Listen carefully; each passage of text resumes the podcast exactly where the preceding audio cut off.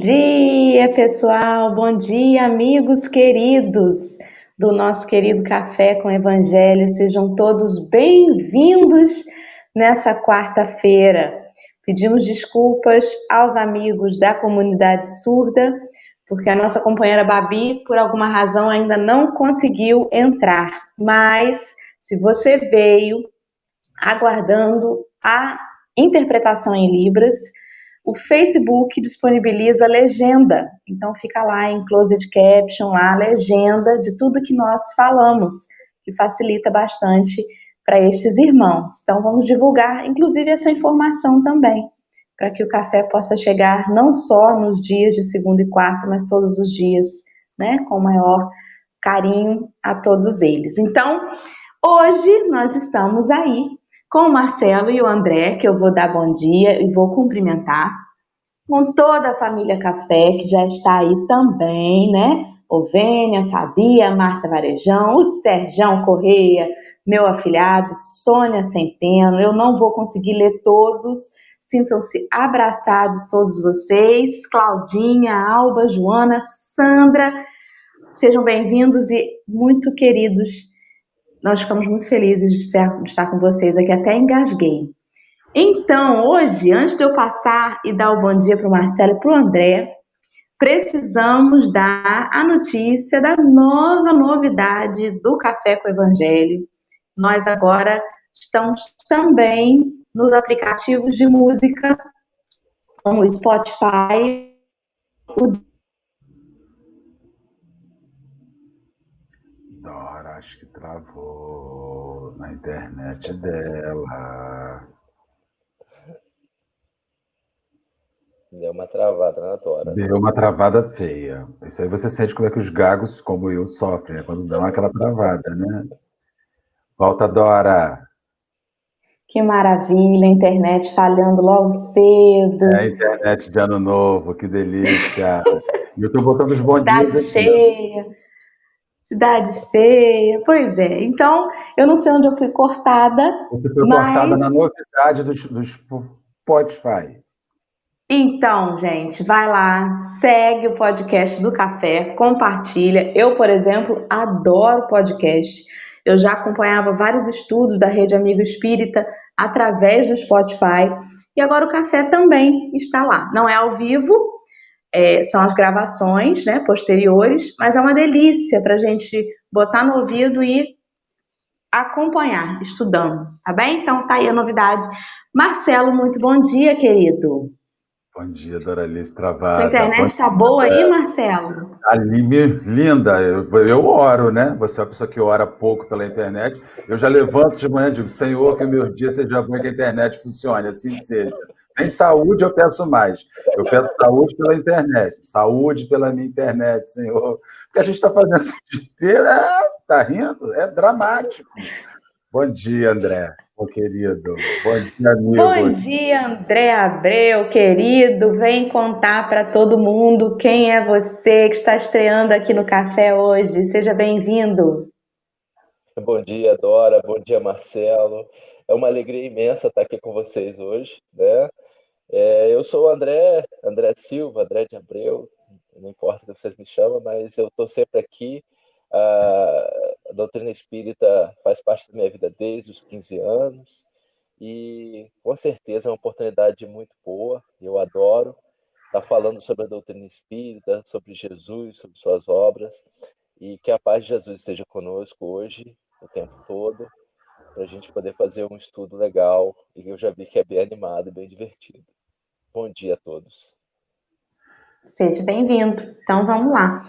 Como nós vamos começar o estudo, para quem está chegando agora, perdeu os últimos dias, nós terminamos a obra do Evangelho segundo o Espiritismo. E agora nós estamos estudando o Evangelho de Mateus pelo olhar de Emmanuel. Lembra de Emmanuel, benfeitor do Chico? Pois é, estamos usando esta obra aqui, editada pela FEB, mas cada passagemzinha, cada livro que a gente, cada texto que a gente lê diariamente, a gente publica um dia antes a chamadinha e dá a indicação da onde vem esse esse texto, né? O de hoje, por exemplo, está lá em Vinha de Luz.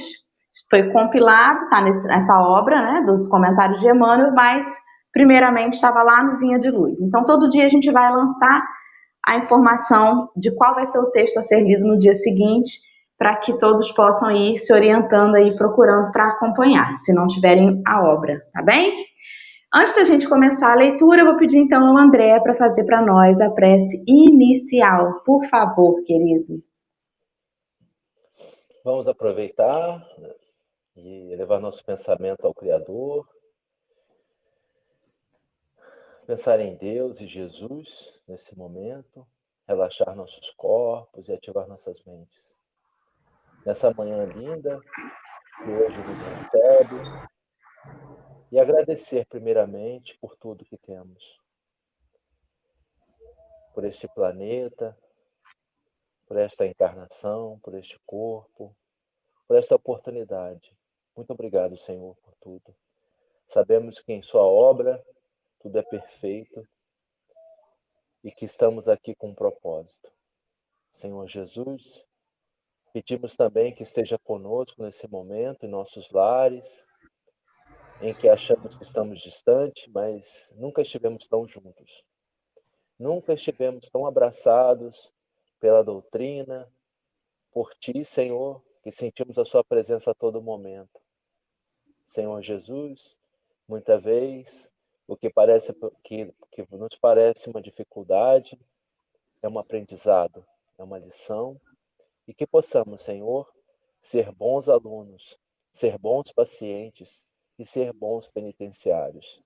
Que possamos levar essa tarefa até o final com alegria e com orgulho de ter completado uma tarefa, uma fase.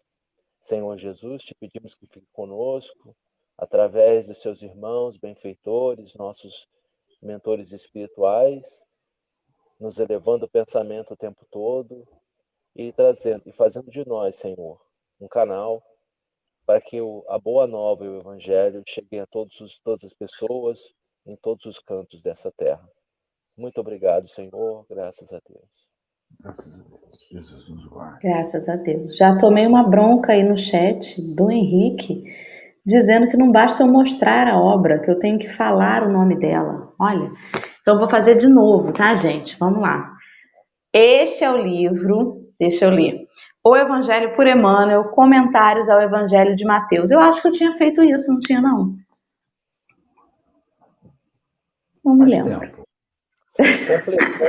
completando, é, esse é o Evangelho de Mateus, mas tem o Evangelho de João, né? Marcos tem uma coletânea. É tem a coletânea, tem Lucas, Marcos, Atos dos Apóstolos, até as cartas de Paulo também tem.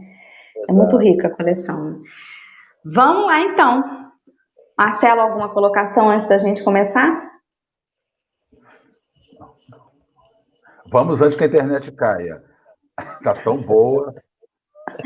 Vamos lá, André, fica à vontade. Eu, eu começo a ler? É Por favor. Pode parar então, quando tá quiser para fazer algum comentário, tá? É, então tá bom. É, a, nossa, a nossa parte nesse livro é o é Mateus, capítulo 1, versículo 21. Né? E aí, esse versículo diz o seguinte: Ele salvará o seu povo dos seus pecados é, é, antes de começar a ler, assim, comentário rápido, é que todas as frases é, dos evangelhos elas são curtas, né? Mas que encerram um significado imenso. É possível pegar só uma frase dessa e passar quase um mês falando sobre ela, até mais. É, é incrível, sempre, é, a gente sempre comenta isso, como que a mensagem de Jesus atravessou mais de dois mil anos e continua é, atual e, e muito viva. É muito interessante, é bom que todos pensemos nisso. Né? É uma frasezinha, né, que parece pequena, mas que encerra um ensinamento gigantesco. E aí, é, Emmanuel faz o seguinte: ele pega, é, quem compilou o livro, pega uma, uma parte de Emmanuel e comenta sobre isso. Então, é a plataforma do mestre. Para quem está acompanhando, é a plataforma do mestre que explica né, que discorre um pouco sobre essa frase. E aí ele começa assim: Em verdade, há dois mil anos, o povo acreditava que Jesus seria um comandante revolucionário, como tantos outros, a desvelar-se por reivindicações políticas, à custa da morte, do suor e das lágrimas de muita gente. Esse, uh, eu, eu vou falando, gente, vocês podem me cortar, porque também eu engreno aqui e vou falando toda a vida, por favor, pode me parar. É, nessa parte aqui foi que eu lembrei do Marcelo Turra.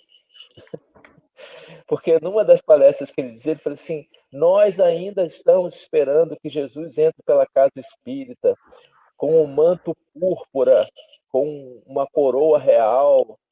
Quando que encontraremos Jesus sempre eh, nas, nas regiões mais remotas e onde ele é realmente preciso, nas famílias mais humildes, nas comunidades mais pobres, é lá que Jesus está, como ele sempre esteve ele nunca esteve junto a reis e, e governadores e pessoas de, de alto poder aquisitivo, não era a praia de Jesus. Não era junto com guerreiros, com pessoas armadas, pessoas violentas, não era o lugar de Jesus. E ainda hoje, por ser tão atual essa essa frase, né, essa esse versículo, ainda hoje existem pessoas esperando que Jesus chegue armado e que tome a causa de um povo em detrimento de outro. Seria possível imaginar isso? É, é uma pergunta que a gente tem que fazer.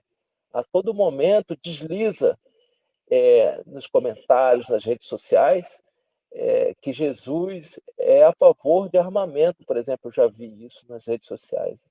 Jesus é a favor da autodefesa, através das armas. É um absurdo.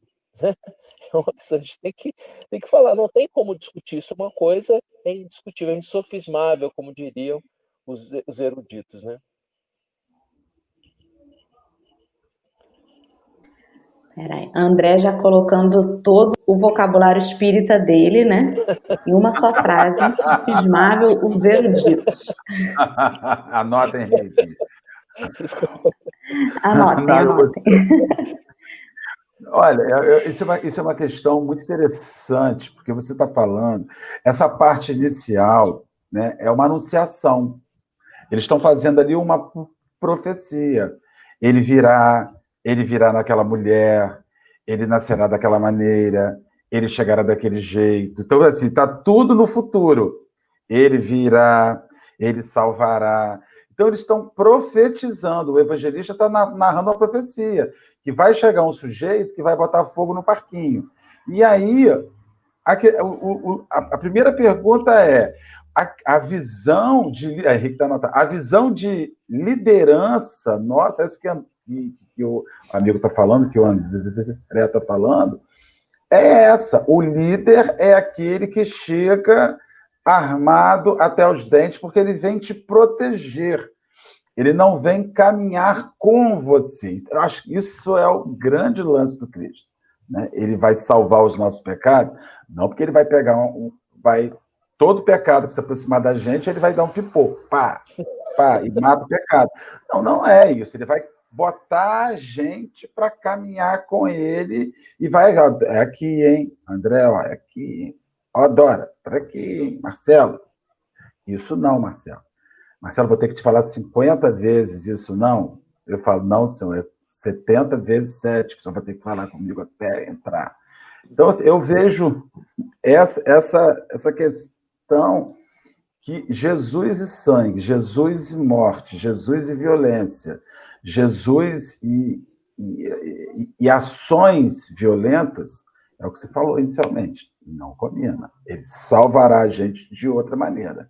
E não será nessa palavra, né? Com esse caminho. É.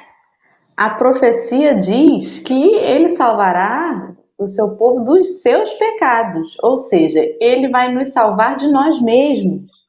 Né? Ele não vai evitar que algo aconteça com a gente, colocando a gente numa redoma, porque nenhum pai consegue fazer isso com um filho, é impossível.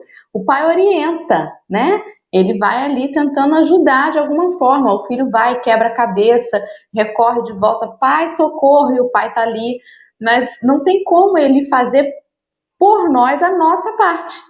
porque faz parte da nossa caminhada evolutiva esses tropeços também, né? Então, a imagem, a boa nova, o que ele representa, nos salva de nós mesmos, né? Nós é que enxergamos em nós os nossos erros, os nossos pecados, entre aspas, e aí é assim que, que, que, que ele virá e nos salvará, conforme a, a profecia. Quando, aliás, aliás, ele veio, né? Ele veio. Diga aí, André. Uma coisa também que fica patente, né? É que se é, Jesus é um guerreiro, se fosse um guerreiro, ele teria que tomar partido de um certo grupo de pessoas, né? Seria aquele defensor ou aquele general que combateria é, um grupo contra o outro. E se ele fosse isso, com certeza ele não seria o governador da terra, porque como a própria Dora disse, um pai tem que olhar por todos os filhos, mesmo que eles briguem entre eles, ele não pode tomar partido de um, porque todo mundo acha, todo mundo acha que tem certeza que está certo no seu pensamento.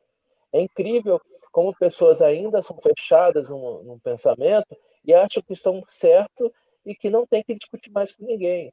E por causa disso, guerras são travadas no mundo o reverendo é, é, Michael, que, que fez o casamento da Meghan e do Harry, ele falava sobre o amor, né? Ele falou que se já tentamos tudo, guerras já foram travadas de todos os tipos, guerras santas, civis, guerras políticas, guerras frias, quentes, mas não resolveu nada. Por que a gente não tenta então o amor?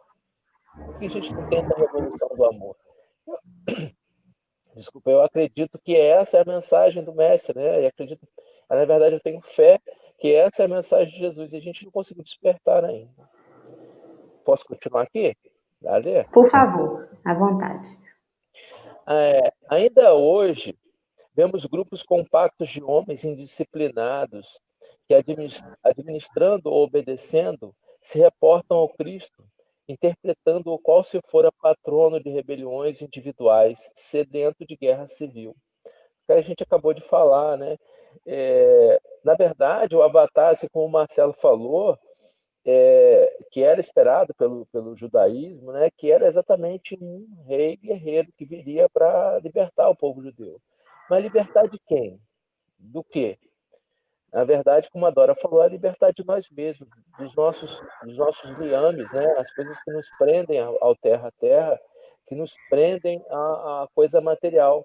E não tem coisa pior, né? como dizia Buda, é, que nos faz sofrer mais do que os nossos desejos. Porque sempre desejamos alguma coisa que não é certo para a hora, que não é o que é bom para nós. A gente sempre deseja algo errado.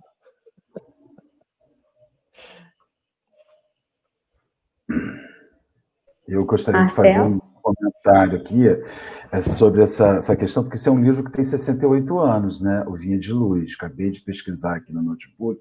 É bom que a gente faz com tecnologia que a gente pesquisa.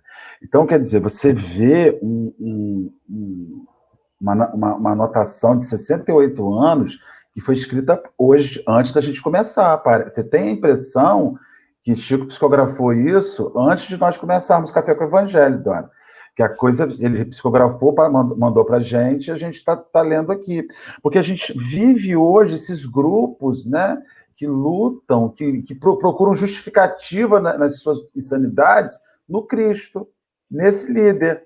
E aí eu fico pensando sobre os tipos de líder. Né? Você tem vários tipos de líder. Você tem o primeiro tipo de líder, é o que ordena. Vai e faz. Né? Você tem, vai, eu quero que você faça assim.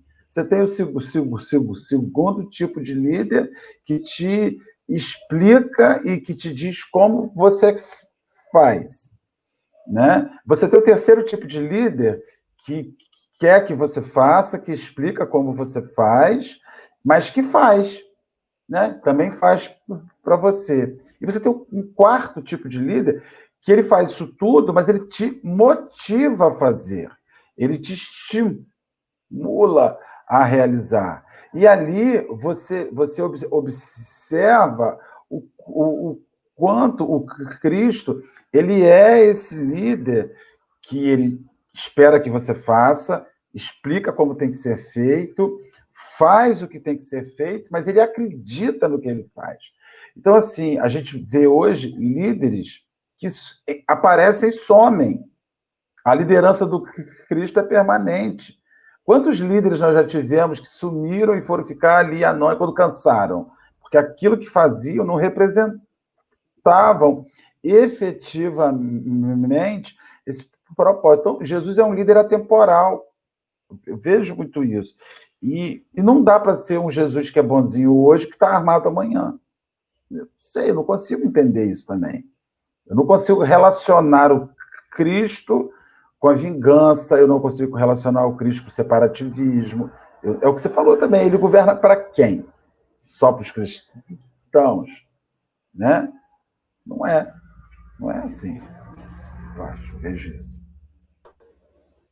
Eu fiquei meio desorientada de tanto que eu caí e voltei. Deixa eu ir pegando devagarzinho o ritmo de novo. Pode então seguir, então, tá... André. Pode seguir, André.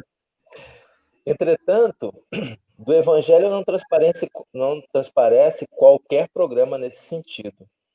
Que Jesus é o divino governador do planeta, não podemos duvidar. O que fará ele do mundo redimido, ainda não sabemos porque o soldado mínimo são defesos ao plano do general. E aqui ele coloca como Jesus como um soldado de, de Deus, né? Ele é um soldado mínimo dos planos divinos, né? E nós dele. É, o que Jesus fará a partir do momento em que nos mostrarmos redimidos, a gente não sabe. É o que a gente espera de coração. A gente espera que a terra passe né, por essa fase de prova e expiação e chegue no tão sonhado planeta de regeneração. Essa esse é a esperança de todos os espíritas, né, de todas as pessoas que sabem que o planeta passa por transformações e passa por momentos até difíceis, porque, é, como uma frase que eu li na internet esses dias, que diz: a, a na escola a gente tem uma, uma a gente tem uma um estudo, né? Depois a gente faz uma lição, né? É, da vida é o contrário, a gente tem uma prova, depois a gente tem uma, uma lição. É, então a gente está passando por essa. Na verdade, não, não é isso, né? A gente está tá aprendendo o tempo todo. E se a gente não aprendeu, é nossa responsabilidade de não ter buscado a informação. A informação ela está é, pronta, ela está aberta para todo mundo uma coisa que o ser humano tem um problema sério, né? E isso vai mudar com o tempo é a interpretação de texto. A gente ainda é muito limitado nas questões de interpretar é, qual é o sentido real das coisas, das palavras e das pessoas que estão à nossa volta, porque ainda estamos encapsulados no nosso na nossa crisálida e a gente só vê o mundo por, pelos nossos olhos. Então, o que está certo é o que eu acho que está certo eu não escuto quem está à minha volta. Eu não sei o que as pessoas, ou não me interessa o que as pessoas estão falando ou que estão reclamando. Eu só sei aquilo que eu acho que está certo. E se eu encontro uma bolha de pessoas que dizem que eu estou certo, aí, aí então é que eu fico mais satisfeito. Porque aí eu sei que eu estou certo, mesmo não sabendo nem mais um centímetro além do meu nariz. Então, a interpretação dos textos bíblicos elas dependem do nosso crescimento moral também, né? Então é, essa é uma questão que que salta hoje e que mostra que as mensagens do Cristo de dois mil anos ainda não conseguiram ser interpretadas como elas deveriam ser. É muito interessante te ouvir falar, André. Você falou várias coisas interessantes que eu tive vontade de pescar assim. Não sei se vou lembrar de todas, mas uma delas que você falou é acerca de. Meu Deus, agora esqueci. É, você falou da bolha, né? É, isso. Aí você falou que cada um de nós está com um pensamento. E aqueles que pensam diferente, normalmente a gente tem aquela repulsa, né? No entanto, quando a gente encontra alguém da mesma bolha, a gente fica feliz e acha que então a gente encontrou aqueles que comungam com a gente da nossa verdade. Jesus não tinha essa bolha, né?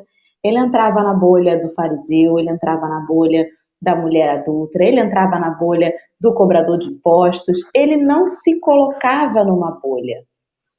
É muito interessante isso, né? E ao mesmo tempo, como que a gente. É, e outra coisa que você falou, que eu, que eu também fiquei pensando. Você disse assim: a ah, nós primeiro, primeiro temos que fazer a prova para depois aprender a lição. E aí eu vou tomar a liberdade de discordar com você, porque a lição está sendo passada há muito tempo. Já vinha sido passada antes de Jesus. Outros companheiros já passaram dando a lição. E a gente é que é teimoso, André, e está precisando de prova em cima de prova, porque a gente está repetindo de ano ó, há muito tempo, né? A lição já está aí. Só com Jesus já tem dois mil anos que ela está aí, né? Imagino. E aí, Olha, Marcelo? Tem uma música, uma música do, do, do, do, do Beto Guedes, chamada Sol de Primavera, que ele diz assim: a lição sabemos de cor, só nos resta aprender o que fazer. Então, assim, é, isso daí é tão.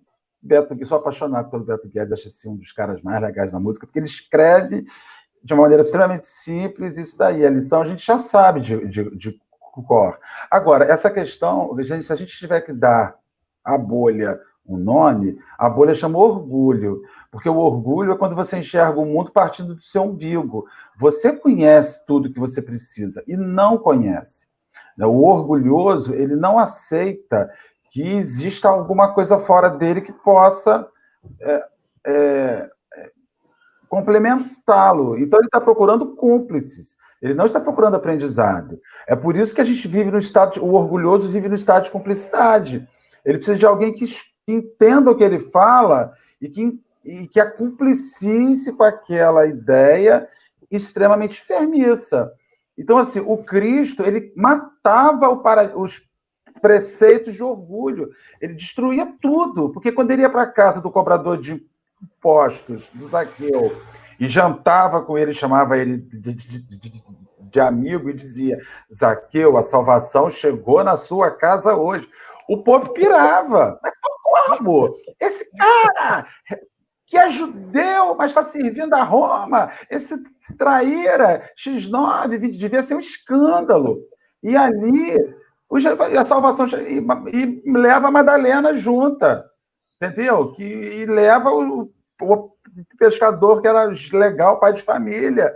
Então, assim, o Cristo, ele era do povão.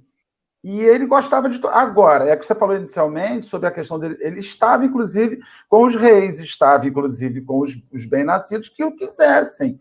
Só que ele não estava sentado do lado deles, usufruindo a uvinha do paraíso e as, e as almofadas de veludo. Isso realmente ele não estava.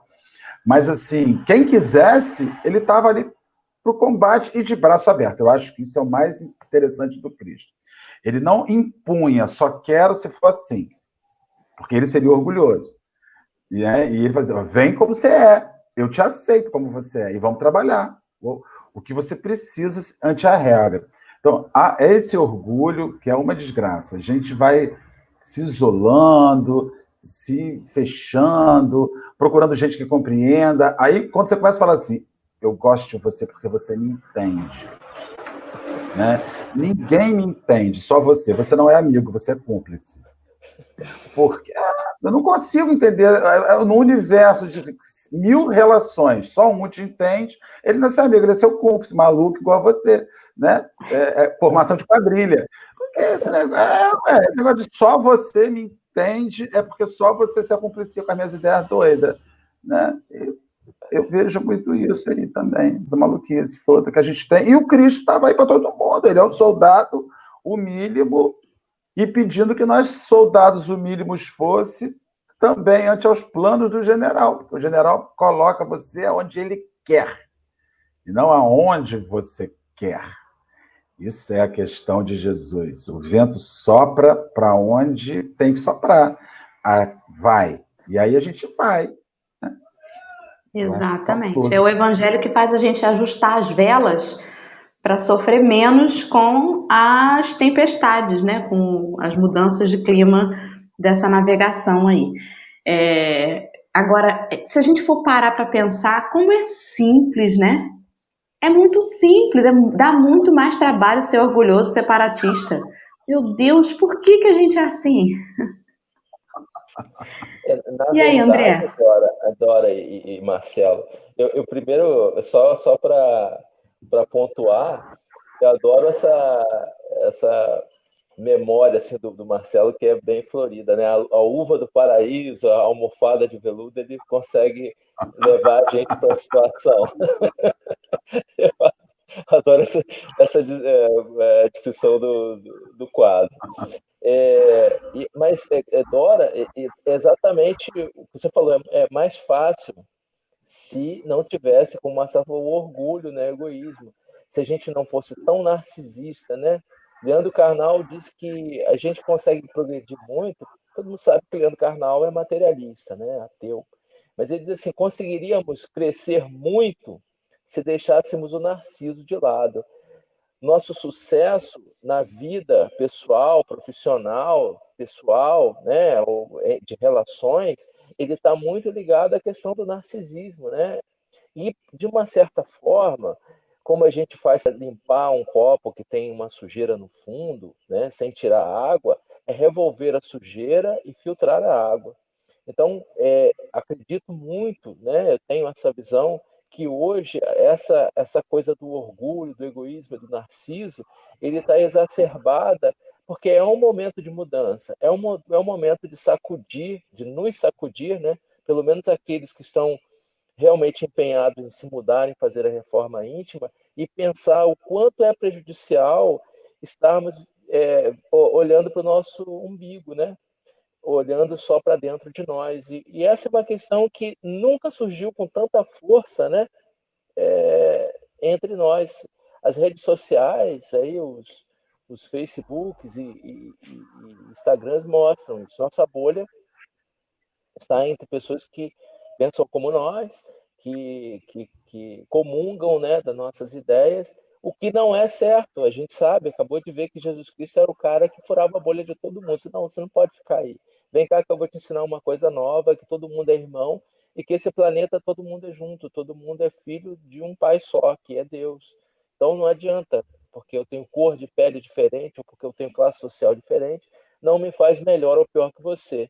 Então somos todos iguais estamos num caminho é, aprendendo. E, e, e, e pasmem, ser humilde é muito mais difícil que pegar uma arma para defender-se, porque isso tem que quebrar um monte de barreiras que estão construídas dentro de nós. É verdade. Você falando, eu fiquei imaginando Jesus pegando a gente, falando assim: abraça seu irmão, fala que ama, bora, faz as pazes. Mexe a camisa da amizade, não tem aquela camisa que colocam. É. é por aí. Vamos lá, vamos seguir? Continuando, né? A boa nova, todavia, é muito clara quanto à primeira plataforma do mestre dos mestres. Ele não apresentava títulos de reformador dos hábitos políticos, viciados pelas más inclinações de governadores e governados de todos os tempos. E, e, e essa, essa, essa parte é muito interessante, que diz assim, olha, são atos políticos viciados pelos governadores e governados. Ele coloca os dois na mesma, na, é, na mesma tigela. A gente também é culpado, né? De certa forma, não dá para culpar simplesmente a pessoa que está lá em cima ou é, é, claro que cada um tem o seu quinhão de responsabilidade, cada um pagará ou receberá daquilo que plantou. Não, é, não quer dizer que é, só existem pessoas ruins fazendo coisas más, existem pessoas boas, existem pessoas que estão lutando, e essas pessoas que são boas e que são identificadas pelo amor, pela humildade, né? essas pessoas sim têm que ser apoiadas por nós. Não, não que seu sim seja sim e seu não seja não e que possamos tomar partido sim, mesmo que às vezes estejamos errados, mas que na frente a gente entende que não, eu, mas eu tomei partido, estou errado, me arrependo e volto atrás. Isso foi feito com Paulo, Saulo de Tarso, né?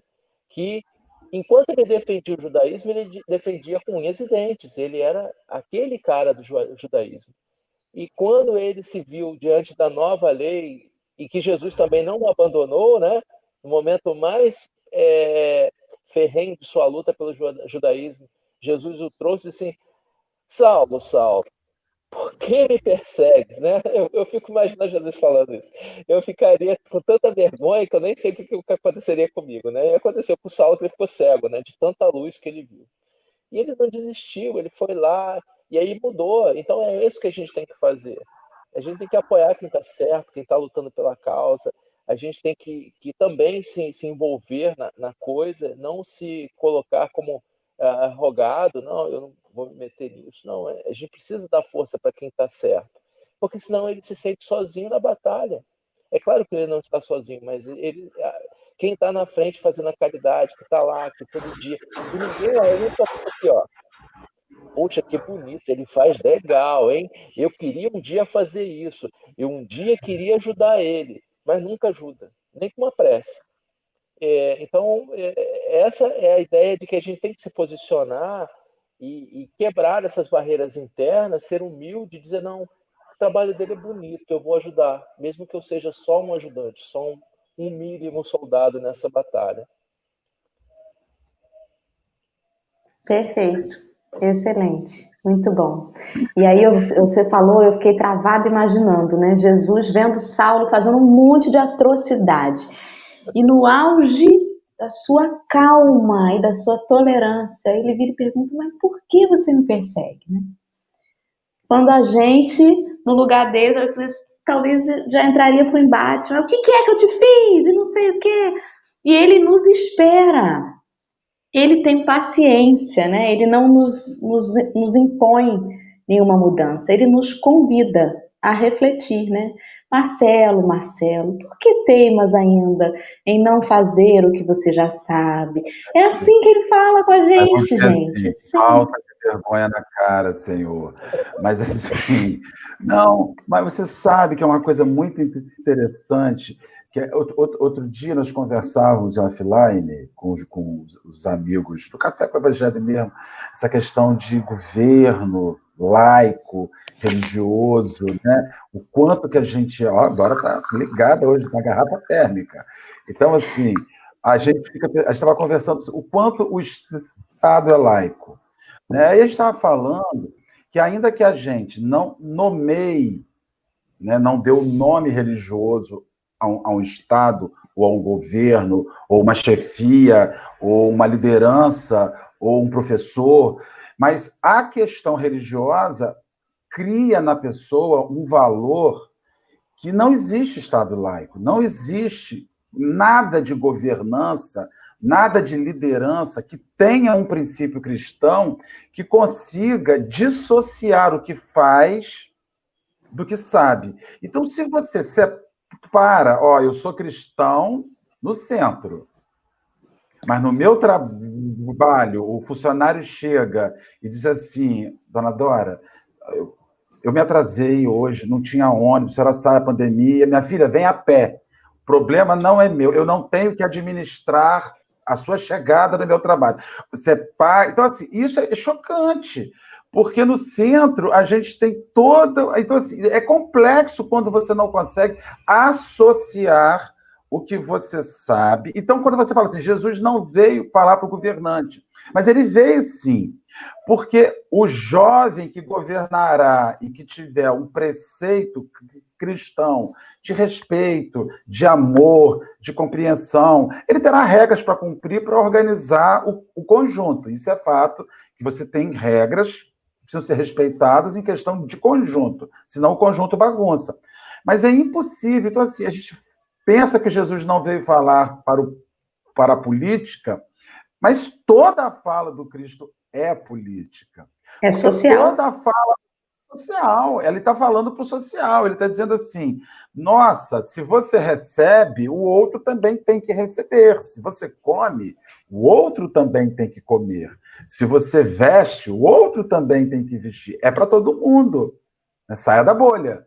Não é a bolha, não é só você que. Tudo bem, você trabalha muito, pode vestir Armani, Versace, Gucci, Prada, compõe o armário da minha amiga Dora, roupas caríssimas. Mas alguém tem que vestir Riachuelo, entendeu? E, mas tem que vestir. Nu não pode, frio não pode passar. Então, assim, Aqui é objetiva. Ela...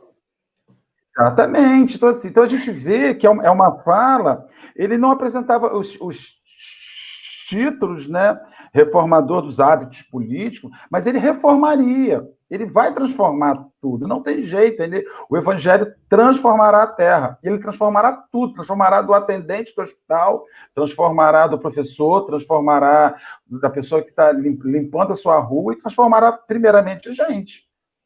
Tem, não, não, não se dissocia. Eu não consigo. Isso, isso, isso, isso é a plataforma do mestre. De mansinho, ele vai comendo pelo gerado e ele vai entrar ali. Uh, vai ser um show de bola. Eu sei que o assunto é polêmico, mas eu, eu não posso deixar de, de falar sobre o que eu imaginei agora, né?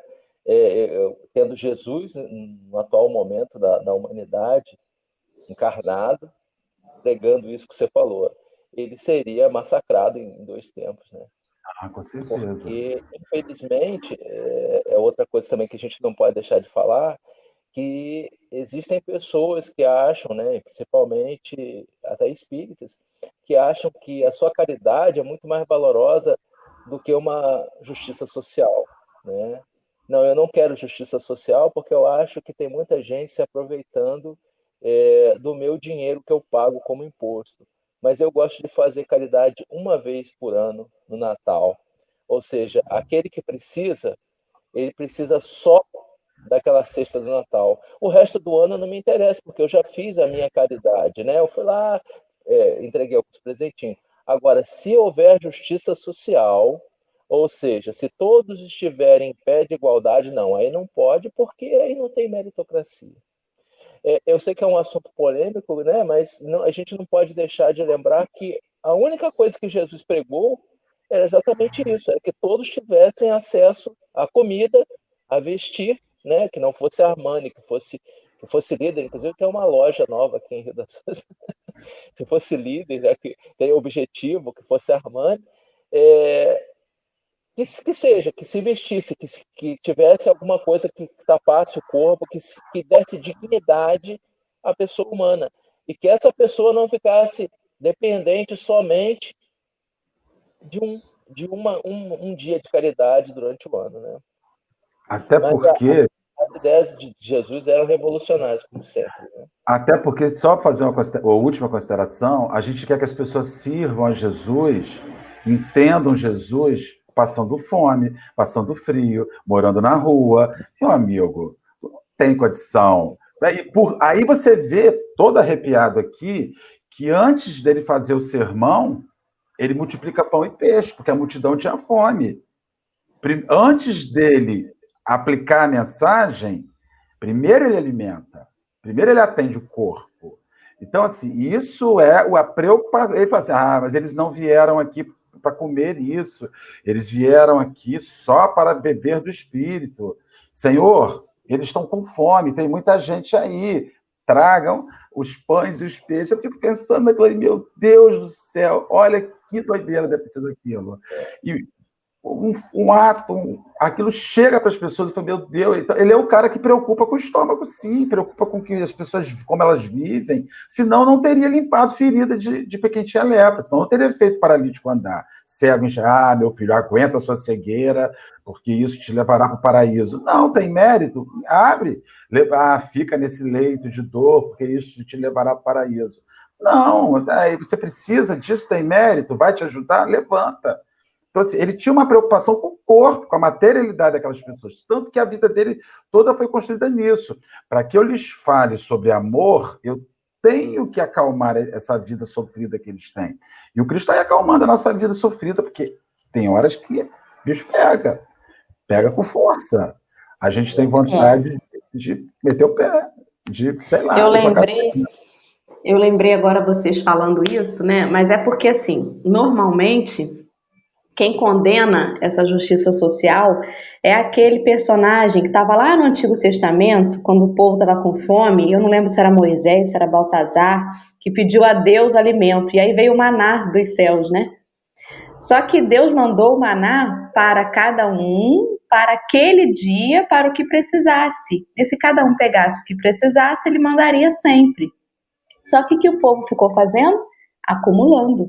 Quando a gente acumula pensando no dia de amanhã, é porque a gente não confia em Deus, né? Se eu acumulo pensando que amanhã pode me faltar, e não divido, não reparto, é porque eu não confio em Deus. Eu acho que Ele me deu hoje, mas amanhã, do jeito que eu estou agindo aí inconscientemente, eu acho que eu não vou merecer, não. Então deixa eu acumular aqui. E lá na história, no Velho Testamento, o que aconteceu? Apodreceu tudo. Não ficaram com nada, né? E é, e é essa a, a lição que a gente tem que tomar, né? Para que, que a gente acumula tanto? Por que é que para mim pode ficar acumulado, mas se eu tiver que repartir para o outro, não. O outro é descansado. Ele precisa levantar e procurar o dele, porque afinal de contas eu tenho aqui o meu acumulado. E sabe Deus como, né? Não sei se é por herança, se é por esforço, pelo que que é. Mas ainda que seja por esforço, a saúde que eu tenho, a capacidade intelectual que se tem para procurar, para conseguir, para vencer, foi Deus que deu né? Então, dai de graça o que de graça recebeste. E aí, é, gente? Ser, ser prudente é, é, uma qualidade e, e, é um exercício, né? De, de ter aquilo que eu preciso, né? Como dizia a Joana de Anges, que a, a receita da felicidade é a posse necessária e a esperança no futuro. E eu acho que essa frase aí deve nortear a nossa vida para sempre, né? E a questão de acumular é, é, tem esse caráter egoísta, né? De eu vou acumular porque eu vou ter mais e eu vou mandar. Eu vou estar no topo da cadeia, então eu posso eu posso humilhar aquele que está embaixo porque ele não tem, eu tenho. E essa é a ideia principal. Eu gosto de passar na rua e dar uma esmola. Se todos tiverem justiça social, quem eu vou dar esmola? Como que eu vou fazer caridade? Né? Essa é a preocupação do orgulhoso. Essa é a preocupação de, poxa, mas está todo mundo igual, eu não sou diferente. Eu não consegui sobrepor, eu não consegui mostrar que eu sou melhor do que aquela ou essa comunidade, ou aquele ou esse ser. Eu não consigo fazer isso. Dói nas pessoas que têm esse orgulho. Dói, mas dói muito de ver que eu não sou mais do que ninguém. Essa é a, é a, é a dor que, que, que, leva o ser humano a cair nos, nos mais terríveis abismos da vida. Eu preciso mostrar no Instagram, no Facebook, que eu fiz uma viagem que ninguém vai fazer, que eu uso uma roupa que ninguém vai usar. Imagina se todo mundo usar a mesma roupa. Que ridículo! Isso não pode acontecer. Como acontecia há pouco tempo, e é, é parte do meu trabalho viajar, e eu via nos aeroportos abarrotados de pessoas, e alguns se sentindo incomodados, porque as pessoas mais simples viajavam de avião. Era terrível ver a agonia das pessoas que viam aquelas famílias todas entrando no avião e se voando pela primeira vez, tirando selfie para tudo que é lado, e aquelas outras que estavam acostumados, achavam que o meio de transporte dos ricos era um avião, e aí se sentiam incomodados. Inclusive, houve manifestações nas redes sociais, dizendo, ah, mas como é que pode andar de avião de chinelo, de bermuda? Você não tem nada, não existe uma regra que diz que você não pode viajar de avião de bermuda de chinelo. Mas essa é aquela bolha que a gente estava falando no início, né? Eu preciso dessa bolha para me sentir alguém. Quando que a gente só se sente alguém? Quando a gente faz a nossa reforma íntima, que a gente olha com um olhar de humildade à nossa volta e saber que todos somos iguais, todos somos iguais. Né? Eu vou continuar lendo. Vamos continuar. É. Vamos lá. Vamos, é, porque o rei é, do mundo nasceu numa carpintaria. É verdade. Daí como é o dono da bola nasceu numa carpintaria. É filho de carpinteiro, né? Já, já é chocante. Vamos embora. Vamos lá anunciou-nos a celeste revelação que ele viria salvar-nos dos nossos próprios pecados, libertar-nos da cadeia de nossos próprios erros, afastando-nos do egoísmo e do orgulho que ainda legislam para o nosso mundo consciencial. Hoje em dia, só uma, uma ressalva aqui, porque esse ponto é, é como o Marcelo disse, parece que foi escrito ontem, né? Hoje em dia, graças a Deus, a gente tem a ajuda dos psicólogos. Nunca houve uma, uma corrida tão grande para a carreira dos, a cadeira dos psicólogos ou para a mesa dos psiquiatras, para as pessoas entenderem que não é o mundo externo que o faz feliz, que a felicidade encontra-se dentro dele, através do que ele se conhece, de como ele. ele entende, se entende e, e, com certeza toda vez que a gente está numa sessão de, de, de psicanálise, a gente percebe que o erro está dentro de nós e não fora. E é, as mensagens do Cristo são exatamente para mudar o ser e não para mudar o que está em volta. E quando a gente perde tempo tentando mudar o que está em volta, a gente é, deixa essa estrutura podre que está dentro de nós permanecer por séculos, per sécula seculorum, como dizia antigamente. Então, é, é, essa reforma, e Jesus já dizia né, que o meu reino está no coração do homem, e que é muito difícil para a gente entender isso, né? que a partir do momento que todos nós nos conhecermos, fizermos a reforma íntima, nossa reforma moral, com certeza, sem dúvida nenhuma, o mundo será melhor, porque a gente vai ter empatia, a gente vai se colocar no sapato dos outros antes de criticar.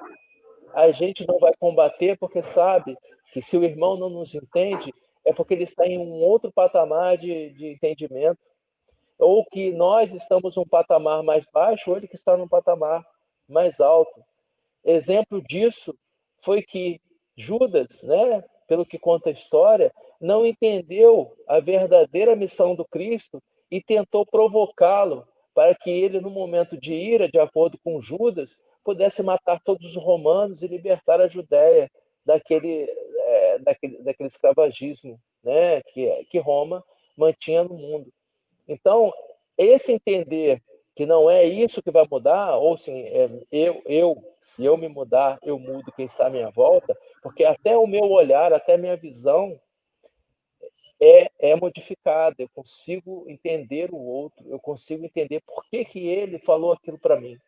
Por que, que naquele momento ele foi tão rude comigo? Isso não é fácil, a gente fala, né? A gente está aqui falando com a boca mais perto do ouvido, a gente fala para a gente, porque é muito difícil. É muito difícil receber um xingamento no trânsito e ficar de boa. Mas, ah, coitadinho. Eu não consigo. Eu realmente, quando eu recebo uma buzinada, eu fico para morrer. Mas eu percebo que eu fiz alguma coisa errada, né? Eu tenho que perceber alguma coisa eu fiz. Se eu tivesse passado despercebido, ele não teria buzinado para mim, não teria dado esse, tido esse trabalho de apertar a buzina, mas eu fiz alguma coisa errada. Mas, olha, por dentro, a vontade de voar. Eu falei, é por isso que eu não posso andar armado, Senhor, não de arma. Eu tenho que andar armado de prece, de amor, porque senão eu vou dar um tiro nesse cara. A gente precisa andar é, amado, ao invés de armado. é eu tô com o microfone desligado porque um dia eu vou morar em Cabo Frio, que é silencioso, né? Aqui já passou o gás, o padeiro, a obra já começou ali do lado, né? Mas interessante, André, é, você falando isso, que na verdade a gente tem que olhar que uh, os companheiros que às vezes estão irados ou estão amargos nos seus comportamentos, nas suas palavras, certamente estão infelizes. E essa observação eu tiro não de um julgamento de fora, mas um julgamento meu. Porque há dias em que eu estou amarga, em que a minha resposta é mais atravessada, em que eu estou mais monossilábica. É sim, não, ah, porque eu por dentro estou arranhada. É impossível você estar com o Cristo verdadeiramente ali em paz e reagir de uma forma hostil. Não é compatível. Então, quando nós assim estamos, ou quando o outro assim está, é porque dentro dele está ferido com alguma coisa, né? Se a gente olhar assim, a gente se percebe doente e percebe o outro enfermo também. E só aí a gente consegue ter um pouco mais de compaixão, em vez de responder na mesma moeda, né? É um exercício que eu tenho feito por me observar nos dias em que eu tô azeda, porque tem dia que ainda tô, né? Bota adoçante. Vamos ler o Evangelho. Ó, faltam cinco minutos, né? Aqui, vamos Eu estou aqui olhando para o relógio. Agora é o último parágrafo. São dois é... últimos parágrafos. Dois últimos, né? Então vou ler os dois. Achamos-nos até hoje em simples fases de começo de apostolado evangélico. Cristo libertando o homem das chagas de si mesmo para que o homem limpo consiga purificar o mundo. O reino individual que puder aceitar o reino individual que puder aceitar o serviço liberatório do Salvador encontrará a vida nova. O encerramento foi lindo, né? Como sempre, é, os textos de Emmanuel têm. Como escreve, né, gente? Como escreve. Quando eu, quando eu crescer, eu quero escrever assim. Nossa Senhora, como escreve, né? Cristo... Já tá a gente aqui terminando o estudo invejando Emmanuel, olha já não tá legal, né? Olha só, não, não, Cristo, não, nós estamos admirando, nós estamos invejando, não. Cristo libertando o homem das chagas de si mesmo, para que o homem limpo consiga purificar o mundo. Aí o cara está dizendo o seguinte: esse mundo está perdido, culpa sua, culpa minha, culpa de cada um que não se purifica. Façamos a purificação individual, que a gente purifica o conjunto. Né? E isso que a gente vem aprendendo. O Espiritismo fala isso para a gente o tempo inteiro. O Espiritismo ele, ele mata o sacerdote. Né? Ele diz para a gente que a gente é sacerdote de si próprio e que você tem que fazer o seu alto trabalho. E isso eu acho fabuloso. Nossa Senhora, purificação. Me Sem senti contar, agora um organizador. Sem contar, né, Marcelo, que o mundo é aquilo que a gente faz dele, né? Esse, esse, planeta, tudo que a gente vive, a nossa realidade, ela é relacionada com, no, com as nossas ações. Uma vez que as ações sejam voltadas para o bem comum, para o amor, para a compreensão e o perdão, o mundo certamente será um mundo melhor. Acredito, porque inclusive no, no, no, na introdução do Evangelho, ele fala que trata, o Evangelho de Jesus trata dos seus milagres e das suas, é, é, da sua vida, e que trata também dos seus ensinamentos morais, e que esses, que esses ensinamentos morais, eles, eles são, eles são é, indiscutíveis em qualquer religião. Então, qualquer religião que, que seja cristã, os ensinamentos morais do Cristo são os mesmos, não muda. Isso significa o quê? Que se todo mundo conseguir seguir os ensinamentos morais do Cristo, pode existir milhões de, religião, de religiões, mas o mundo será um mundo melhor para todo mundo. Ai, ai. Com certeza. Isso aí.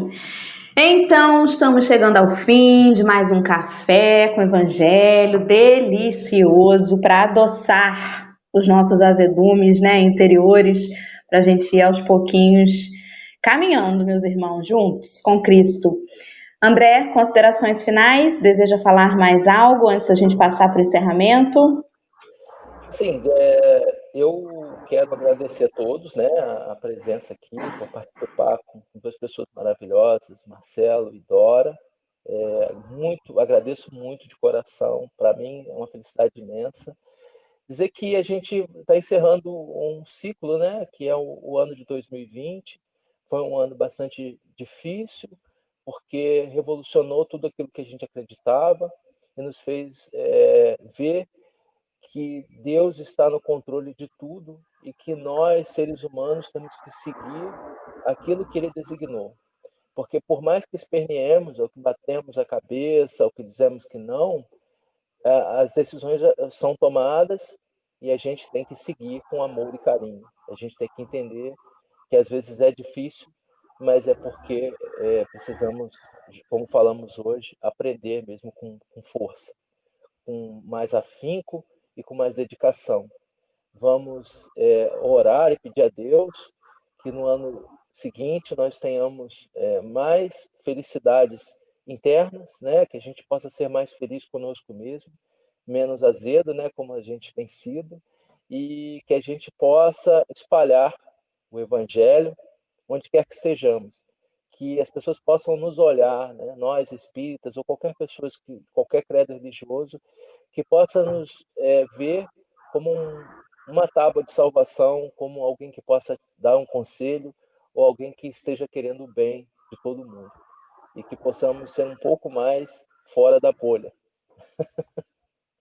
Fora essa bolha. A bolha do, do, orgulho, né? Segundo Marcelo, a interpretação de Marcelo. Marcelo, o que você tem a nos dizer para este eu, encerramento? Posso passar um vídeo que eu, que eu separei? Pode, querido. Vamos deixar, vamos permitir. Permite, que é uma música chamada Ele Veio, que eu falei um pedacinho dessa música ontem, que eu gosto muito, e que eu acho que ela fecha muito a plataforma de Jesus para a nossa vida, a plataforma do Mestre. Excelente. Vamos lá.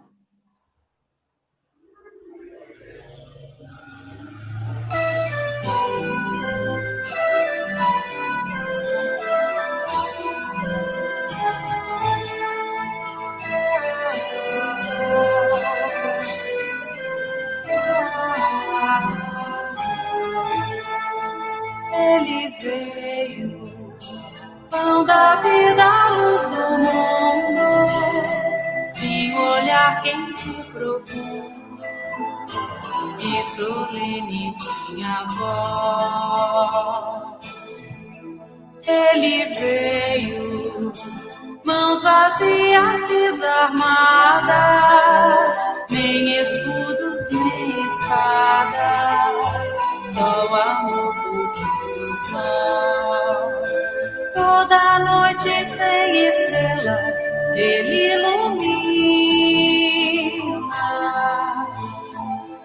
As nuvens mais escuras, ele desfaz. Ele veio e agitou a nossa alma e tirou a nossa calma, mas nos trouxe a sua paz mas nos trouxe a sua paz.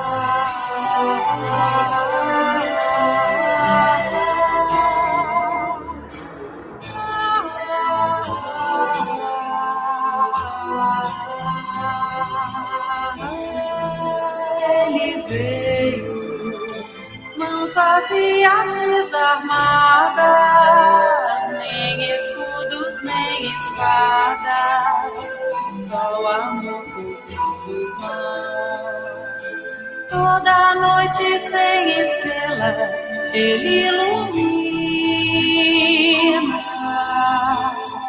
E as nuvens mais escuras, ele desfaz. Ele veio e agitou a nossa alma tirou a nossa calma, mas nos trouxe a sua paz, mas nos trouxe a sua paz, mas nos trouxe a sua paz.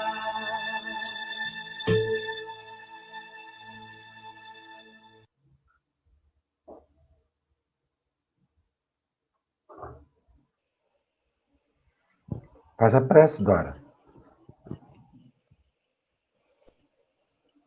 Oi? Eu? Eu só botei a música. Você emocionou, é, meu Eu fico muito mexido com essa letra. Eu conheci esse autor e ele mexeu muito É lindo mesmo, de fato é. Então vamos orar.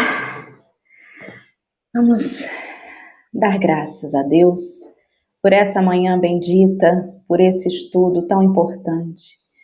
Reflexões que falam e que desejamos que ecoem em nossa consciência durante todo este dia. Desejamos, Jesus, nosso Mestre querido, merecer a salvação prometida, mas a salvação de nós mesmos. Desejamos que a tua luz penetre nos cantos escuros de nossa alma onde guardamos por orgulho, vaidade, egoísmo, as nossas mazelas, os nossos pensamentos infelizes. Desejamos que a dor dessa transformação não nos desanime, no entanto, nos faça mais fortes, perseverantes, e que, mudando-nos um a um, possamos fazer com que a tua luz brilhe mais e mais em nosso planeta. Obrigada mais uma vez pelas reflexões de hoje, que a espiritualidade amiga em cada lar em que conseguimos alcançar com as nossas energias possa ser envolvido nas benesses do alto, fortalecendo a todos os irmãos na caminhada, tantas vezes árdua, difícil, porém jamais em solidão. Assim, na certeza de que continuaremos juntos nesse dia e adiante, pedimos licença para encerrar esta oportunidade de estudo e até breve, Jesus. Continue conosco, que assim seja. E assim será. Queridos amigos, um ótimo dia para todos. Amanhã tem mais café Esperamos todos vocês aqui. E vai lá no Spotify, no Deezer. Vamos seguir o podcast do café, vamos compartilhar, vamos manter a vibração. Beijo grande. Beijo. Fica com Deus, André. Beijo, Dora. Obrigada, André. Tchau. Obrigado a vocês. Tchau.